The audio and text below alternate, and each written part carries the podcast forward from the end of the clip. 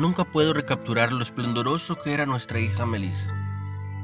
Se esfuman de mi memoria aquellos maravillosos momentos cuando la veíamos jugar alegremente al voleibol en la escuela secundaria. Y a veces es difícil recordar la tímida sonrisa de satisfacción que le surcaba el rostro cuando hacíamos sus actividades en familia. Su muerte a los 17 años hizo caer una cortina sobre el gozo de su presencia.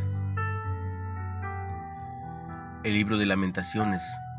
Las palabras de Jeremías muestran que entendía que el corazón puede ser perforado.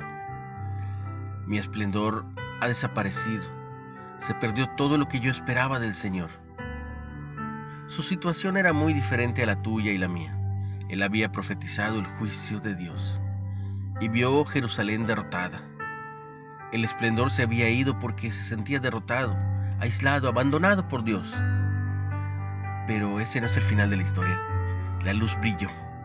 Agobiado y quebrantado, Jeremías exclamó, me atrevo a tener esperanza, la cual viene al darse cuenta de que, por la misericordia del Señor, no hemos sido consumidos.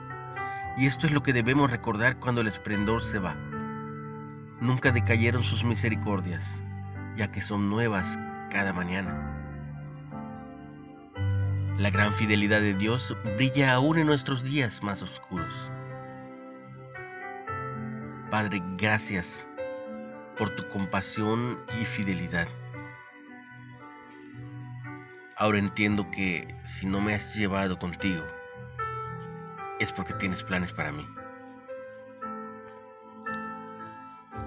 ¿Cómo te alentó Dios cuando te sentías desesperado? ¿De qué modo querría que usaras eso para poder alentar a otros? Echa un vistazo a tu vida, a tu alrededor, y date cuenta que tú estás aquí. Algunos ya no, pero tú sí.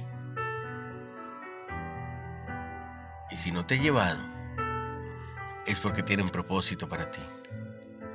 Bendigo tu vida en el momento que estés pasando. Recuerda que hay esperanza. En el nombre de Jesús.